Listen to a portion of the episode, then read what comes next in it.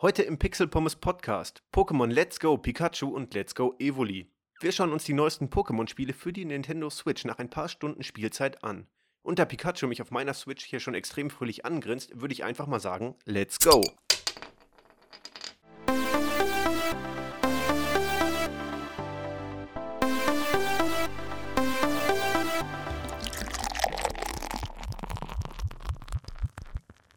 Und damit herzlich willkommen zum Pixel Pommes Podcast. Es geht zurück nach Kanto, da wo schon einige bekannte Pokémon-Trainer losgezogen sind und ihre Pokémon-Reise gestartet haben. Denn wir haben heute hier im Podcast äh, Pokémon Let's Go Pikachu bzw. Pokémon Let's Go Evoli am Start und schauen uns das Game heute mal äh, ein kleines bisschen genauer an. Wie ihr wahrscheinlich schon äh, wisst, wenn ihr diesen Podcast gestartet habt, sind die beiden Pokémon-Spiele vor wenigen Tagen erschienen. Genauer gesagt, am 16. November sind die beiden Varianten Pikachu und Evoli hier in Deutschland veröffentlicht worden. Es handelt sich dabei um einen auf, dem, auf der Pokémon gelben Edition basierenden Pokémon-Teil, die sich, beziehungsweise die beiden Teile basieren natürlich auf Pokémon Gelb, welches wiederum schon ohnehin auf Blau und Rot basiert. Was bedeutet basiert? Wir haben hier kein 1 zu 1 Remake der gelben Edition von damals, sondern äh, es spielt in der gleichen Welt, in Kanto, und die Storyline ansonsten ist auch beibehalten worden zum Großteil. Es gibt hier und da ein paar kleine Anpassungen, aber im Großen und Ganzen kann man sagen, wir haben hier eine sehr, sehr aufgehübschte gelbe Edition mit einigen Besonderheiten, auch mit Anpassungen für die Switch natürlich. Aber wer damals die gelbe Edition gespielt hat, wird die Story als solche schon zu 90% oder so weiter schon äh, auf jeden Fall kennen der ganze, der, der ganze Pokémon-Zeitstrahl ist über die Zeit relativ komplex geworden. Es hat ja hier damals in Deutschland angefangen mit der blauen und der roten Edition. Die sind zeitgleich erschienen und haben sich äh, nur darin unterschieden, dass unterschiedliche Pokémon in den Editionen enthalten waren. Um alle 150 bzw. 151 zu bekommen, musste man Pokémon äh, mit einem Spieler, der die andere Edition besessen hat, tauschen. Die gelbe Edition basierte wiederum dann auf diesen beiden Teilen und hatte als Besonderheit eben ein Pikachu, was einem in der ganzen Welt frei hinterherläuft. Das hat man am Anfang bekommen. Es hat sich quasi der, der Mechanismus geändert, wie man das Starter-Pokémon bekommt. Und diese Sonder-Pikachu-Edition war, soweit ich weiß, ziemlich beliebt, weil es relativ niedlich war, dass das Pikachu einem in der ganzen freien Spielwelt immer hin und her hinterherläuft. Und deswegen hat man das wahrscheinlich zum Anlass genommen, das als Ausgangspunkt für die neuen Pokémon-Spiele hier zu nehmen. Es gab ja tatsächlich schon ein Remake der ersten Pokémon-Generation, also Blau und Rot.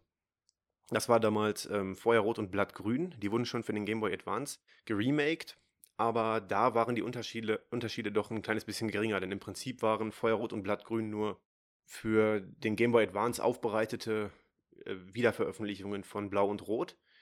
Genau wie die anderen Game Boy Advance Spiele aus der Generation. Ich glaube, es war Saphir und der andere Teil, ich komme nicht auf den Namen. Aber die haben sich im Prinzip die Grafik-Engine geteilt und ansonsten aber das gleiche Spiel wie Blau und Rot äh, beinhaltet. Hier im Gegenzug haben wir eine komplette 3D-Grafik. Also das ganze Spiel, die ganze Oberwelt wird komplett in 3D gerendert. Wir gucken aus einer ähnlichen Perspektive wie damals, allerdings ja doch leicht schräger quasi auf die Welt, weil wir jetzt natürlich auch eine 3D-Tiefe haben. Von oben auf unseren äh, Protagonisten. Äh, da sieht man schon den Unterschied. Wir haben hier eine sehr detailreiche und liebevoll gestaltete 3D-Grafik, aber ansonsten immer noch das Originalspiel. Das heißt, man könnte es quasi als als Remake bezeichnen, mit einigen spielerischen Neuerungen. Es gibt neuere Spielmechaniken. Hm, da kommen wir gleich zu. So, was kann man zur Spielwelt und Umgebung sagen? Die Spielwelt ist, wie schon gesagt, Kanto, nahezu eins zu eins umgesetzt. Also Kanto ist die Region von Blau, Rot und Gelb. Die, äh, in der bewegen wir uns hier auch weiterhin. Kanto kann äh, genauso wie im, im Rahmen der ersten Spiele frei begangen werden. Das ist ja natürlich im Prinzip nur dadurch eingeschränkt, wie wir uns fortbewegen können oder ob wir gewisse Items schon haben, um einen Ort zu erreichen. Kanto als solches sollte, denke ich mal, bekannt sein, wenn man diesen Podcast hört.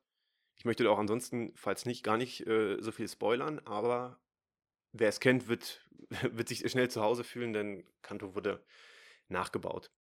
Selbst die Sachen, wo man sich so ein bisschen wundert, so, hä, das hätte man vielleicht sogar noch ein bisschen detailreicher machen können. Was mir zum Beispiel als erstes aufgefallen ist, dass sich die, ähm, die Charakter, also die, die, die Objekte der Person sofort wiederholen. Also man hat immer den gleichen Typen, genau wie damals, in jeder Stadt einmal rumstehen, wo man so denkt, ja, man hätte doch einfach ein neues 3D-Model nehmen können. Äh, ich weiß nicht, ob es aus Nostalgiegründen so gemacht wurde, dass die Personen sich quasi pro Stadt wiederholen. Oder ob es so wirken soll, dass die Personen mitreisen, keine Ahnung. Äh, aber das wurde halt eben, wie schon damals, beibehalten. Hätte man vielleicht ein bisschen mehr machen können. Ja, vielleicht war es auch bewusst, ich weiß es nicht. Ähm, das fällt jedenfalls schnell auf. Äh, ja, aber unter dem Retro-Aspekt kann man das auch irgendwie alles ein bisschen entschuldigen. Es war damals so und es wurde eben nur in die neuere Welt portiert sozusagen. Innerhalb der Umgebung laufen die Pokémon frei herum. Das ist auch die größte spielerische Neuerung. Wir haben keine wilden Kämpfe im, im hohen Gras mehr. Also früher war es ja so, dass man, wenn man durchs Gras gelaufen ist, randommäßig von Pokémon angegriffen wurde. Die konnte man wiederum angreifen bzw. fangen. Das gibt es hier in der Form nicht. Wenn wir im Gras sind, sehen wir auch, dass Pokémon dort ebenfalls sind. Oder wo auch immer. Und können dann gezielt in diese reinlaufen oder sie eben dann fangen. Ein Pokémon als solches wird aber nicht mehr zum Kampf zur Verfügung stehen. Man kann es nur fangen oder davor flüchten. Das wurde von Pokémon Go übernommen. Dort haben wir ja, das war ja das ähm, Pokémon-Spiel, wo man in der realen Welt rumlaufen kann für iOS und Android. Den Mechanismus, dass wir wilde Pokémon eben auch sehen und direkt fangen können. Und daran orientiert sich Pokémon Let's Go an dieser Stelle auch. Daher kommt auch der Name. Wir müssen, um ein Pokémon zu fangen, es nicht mehr vorher schwächen mit äh, einem vorangehenden Kampf, sondern wir können es direkt mit unserem Pokéball fangen. Wenn wir es irgendwie ja, einfacher haben wollen, es zu fangen, dann müssen wir es mit zum Beispiel Himbeeren oder weiteren Goodies ähm, erfreuen. Äh, dann ist es vielleicht abgelenkt, weil es gerade am Fressen ist und wir können es dann eben fangen. Das kann man machen, ist aber die größte spielerische Neuerung gegenüber den alten Teilen.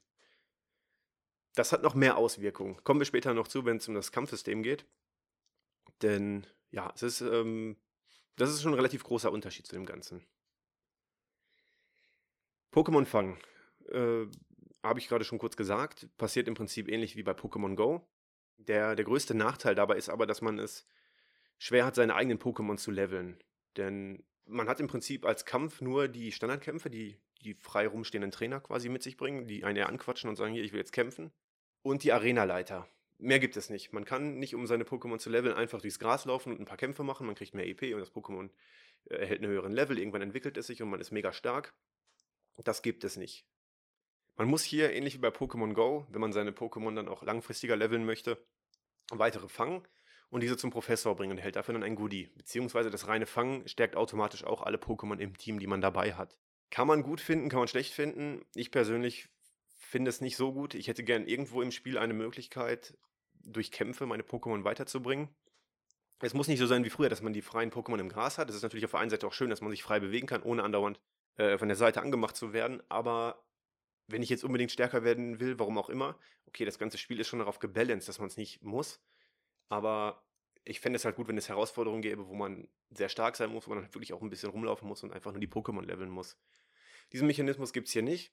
Hm, ich habe auch nichts dazu gefunden, ob es den, äh, dieses Item, womit man den quasi den Rückkampf von schon besiegten Trainern anstoßen kann, gibt. Ich glaube, es gibt ihn nicht.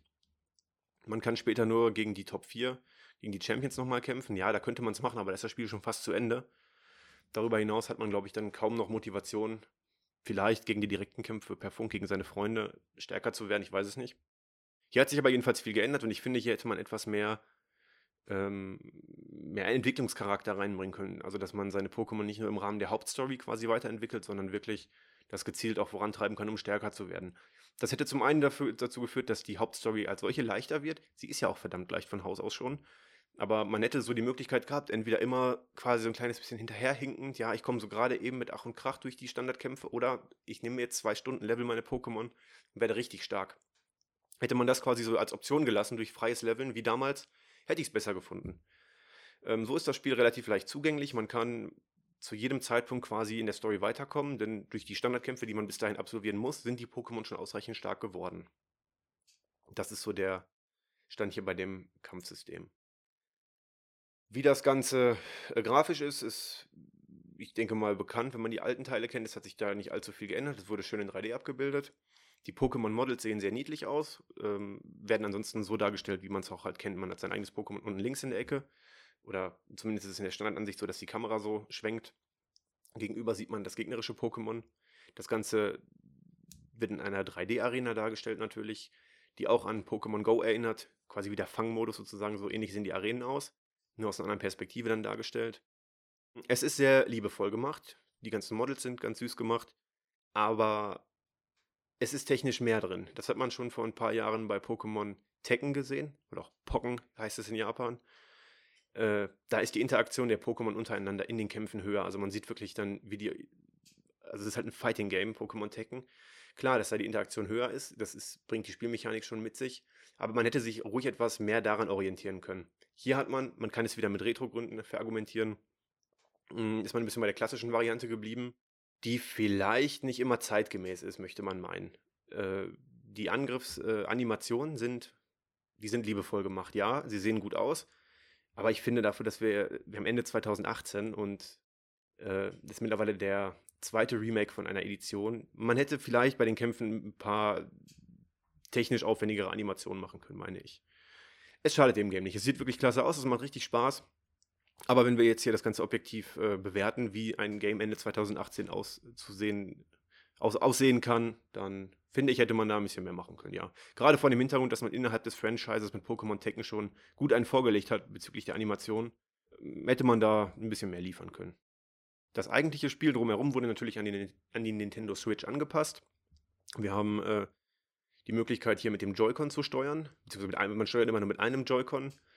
Beim Pokéball werfen, im Fangmodus, muss man, oder kann man, so wird es beworben, also ich halte von dem Rumgefuchtel nicht so viel, den Joy-Con einfach quasi wie in Pokéball sozusagen schmeißen. Die Bewegungssteuerung erkennt die Bewegung und der Pokéball fliegt auf das Pokémon. Alternativ kann man einfach die A-Taste drücken. Finde ich die deutlich bessere Variante, da ja, es ist so ein bisschen wie mit der Nintendo Wii, so das ist ganz cool, aber bei den meisten Games macht es keinen Sinn und ist eigentlich nur Rumgefuchtel, das am Anfang Spaß macht. Wirklich spielerisch profitieren tut das Game davon nicht. Mhm, ansonsten zählen zu den Switch-Anpassungen natürlich, äh, dass man es einfach in, am TV spielen kann.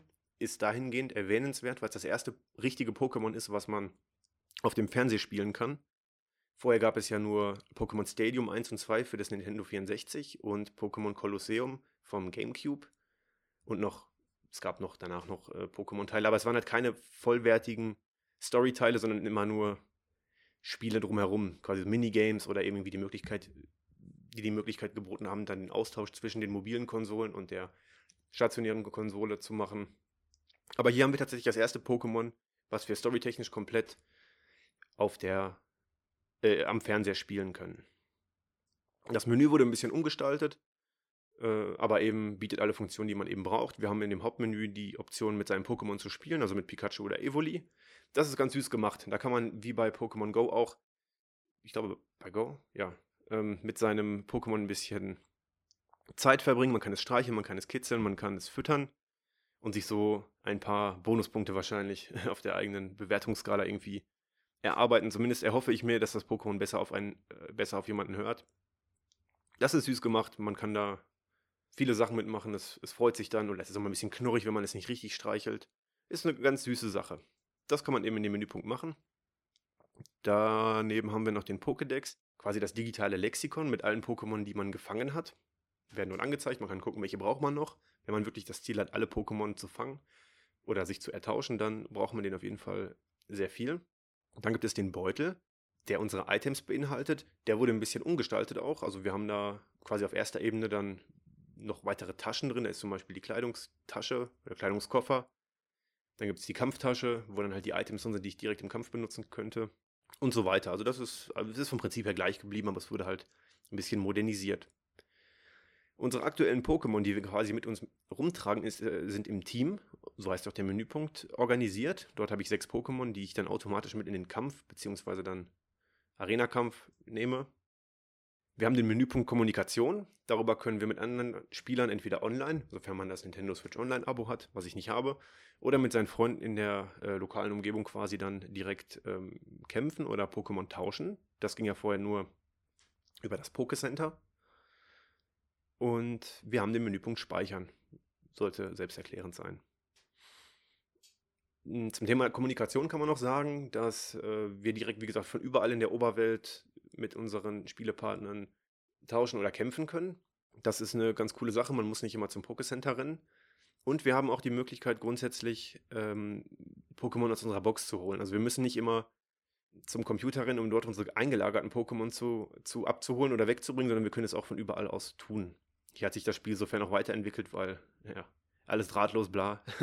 wir sind nicht mehr an den stationären Computer gebunden, können es also nur noch von unterwegs machen ähm, spart uns den einen oder anderen nervigen Weg, wenn wir ein gewisses Pokémon dann haben möchten oder nicht.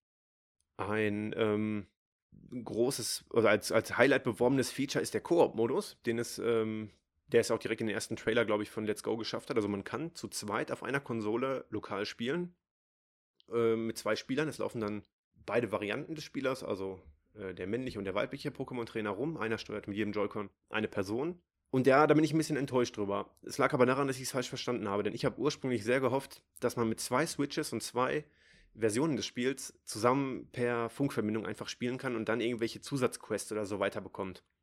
Das wäre eine richtig coole Sache gewesen, wenn man einfach zu zweit, einer kauft sich Pikachu, einer Evoli, oder meinetwegen auch beide die gleiche, wenn man dann zusammen die Story oder vielleicht sogar noch eine abgewandelte Version der Story spielen könnte, das wäre der absolute Hammer gewesen, wenn das einfach gehen würde, dass man, klar, jeder spielt für sich seine eigene Story, aber sobald man zu zweit ist, verändert sich irgendwas in der Oberwelt, man kann mehr machen, man kann woanders hingehen, dass man gewisse Bereiche des Spiels nur entdecken kann, wenn man zu zweit ist.